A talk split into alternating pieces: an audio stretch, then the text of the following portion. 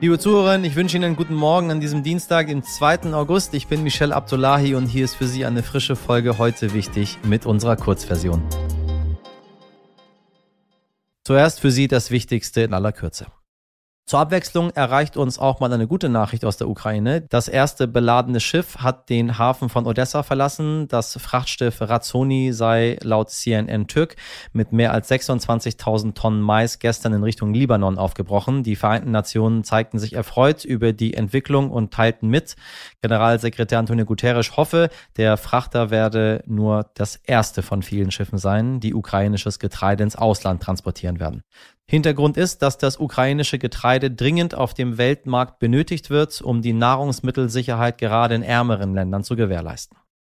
Bundesaußenministerin Annalena Baerbock nimmt aktuell an einer Atomwaffenkonferenz in New York teil. Baerbock kämpft für eine nukleare Abrüstung. Vor der Atomwaffenkonferenz der Vereinten Nationen sagte sie, wenn man in New York auch nur einen Millimeter vorankomme, sei das jede Anstrengung wert. Für die Außenministerin ist das der Auftakt zu einer dreitägigen Reise in die Vereinigten Staaten und nach Kanada. Liebe Hörerinnen, über das Thema Abtreibung hier und in den USA haben wir in diesem Podcast ja schon öfter gesprochen, zuletzt in Folge 267, wenn Sie nachhören möchten. Erst im Juni hatte der Supreme Court, das höchste Gericht der USA, dafür gestimmt, das bundesweite Recht auf Abtreibung zu kippen. Damit bleibt es den einzelnen Bundesstaaten überlassen, wie sie ihre Gesetzgebung regeln. Einige vorwiegend republikanische Staaten im mittleren Westen wie Texas, Oklahoma oder Arkansas haben Abtreibung daraufhin sofort verboten. Die hatten die Gesetzgebung sogar schon vorbereitet. Andere Staaten wiederum wollen oder müssen ihre WählerInnen darüber abstimmen lassen, weil Gerichte so entschieden haben. Und der Grund für diese längere Erklärung ist der heutige Tag. Kansas, das ziemlich genau in der Mitte der USA liegt, ist der erste Staat, in dem über die Abtreibungsfrage abgestimmt wird. Dort werden die WählerInnen gefragt, soll Abtreibung verboten werden? Ja oder nein? Das ist nicht nur für die Frauen in Kansas wichtig, denn viele ungewollte Schwangere in den umliegenden Staaten reisen dorthin, weil es in ihrer eigenen Heimat verboten ist. Und hier sind wir beim Hauptkonflikt, den dieses Thema leider immer mit sich bringt bringt. Es wird zu einer finanziellen Frage, ob Frauen eine ungewollte Schwangerschaft abbrechen können oder nicht. Ob Frauen über ihren eigenen Körper entscheiden dürfen oder nicht. Tempolimit nicht mit uns, oder doch? Atomkraft? Nein, danke. Auf einmal wieder, ja bitte. Es gibt so einige Debatten, die einmal als Steckenpferd der Ampelparteien galten, aber jetzt, wo wir eine unabhängige Energiepolitik unbedingt voranbringen müssen, kommen Tabubrüche auf den Tisch, die noch vor wenigen Monaten undenkbar waren. Welche das sind und was das eigentlich bedeuten könnte, hat mein Kollege, der Sternredakteur Rolf Herbert Peters für uns analysiert. Rolf Herbert, ich grüße dich ganz herzlich. Hallo. So, ähm, ist interessant. Steht so ein bisschen im Raum oder eigentlich ist es schon so. Die Ampel ist dabei, mehrere Tabus zu brechen, um von Putins Gas wegzukommen. Fracking, Atomkraft, Tempolimit, also Sachen, die irgendwie unverhandelbar schienen, sind jetzt wieder auf dem Schirm. Ähm, warum sind das überhaupt solche Tabus, diese Themen? Naja, die Themen sind dann tabu, ähm, wenn sie die Energiewende in Frage stellen, für die wir uns alle ja mal vor vielen, vielen Jahren entschieden haben. Wir wollten ja weg, schon lange, von fossilen äh, Energieträgern und ja. das würde ja alles bedeuten, äh, dass man zurückkehrt dahin. Atomkraft ist es ähnlich. Wir haben den Ausstieg beschlossen, gemeinschaftlich und demokratisch und äh, jetzt steht er wieder oder in Frage, ja, vielleicht sogar mehr, äh, es wird ja sogar gefordert, teilweise einen Wiedereinstieg äh, dann zu bewerkstelligen. Das ist, glaube ich, äh, ein echtes Tabu. Ich meine, äh, Atomausstieg ist, es ist immer eine Kernforderung der Grünen. Ähm, jetzt muss man noch gewesen dahinter sagen. Winfried Kretschmann sagt, äh, wir dürfen uns keine Denkverbote mehr auferlegen. Wie, wie ordnest du diesen ganzen politischen Umschwung ein?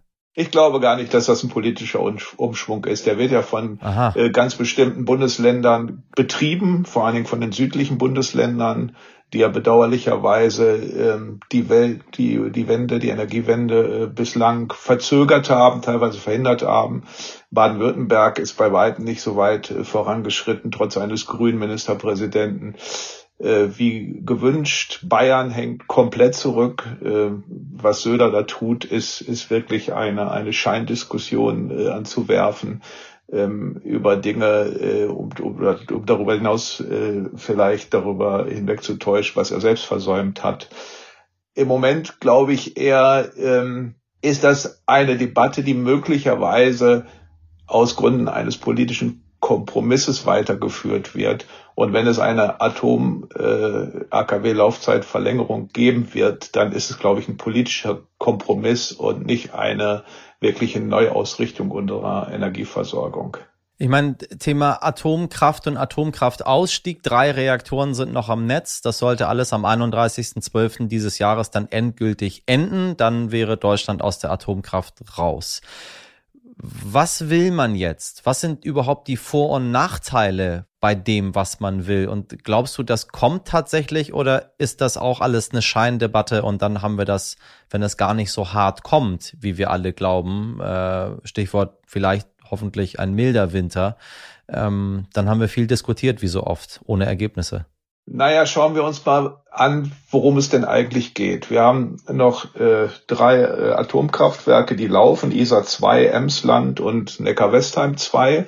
Die haben sozusagen noch Restbrennstoff, noch ein bisschen Sprit im Tank, nennen wir es mal so. Hm. Jetzt geht es ja. darum, ein bisschen langsamer zu fahren, damit man nicht so viel Sprit verbraucht.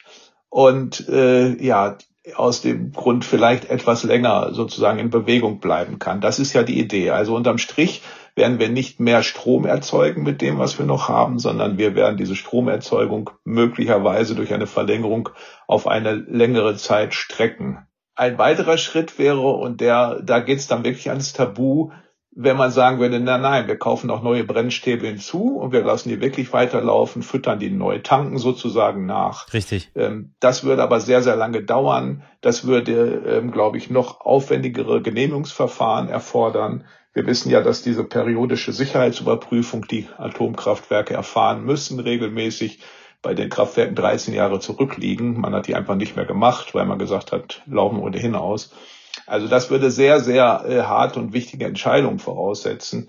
Und das würde uns momentan weder helfen noch wirklich weiterbringen. Viel wichtiger wäre jetzt zu gucken, wie kriegen wir die Energiewende hin, wie kriegen wir die Windkraft ausgebaut. Und da hakt's massiv. Auch im, in der ersten Hälfte dieses Jahres ist wieder weniger zugebaut worden an Windkraft als im Vorjahr. Das ist wirklich dramatisch. Heute nicht ich.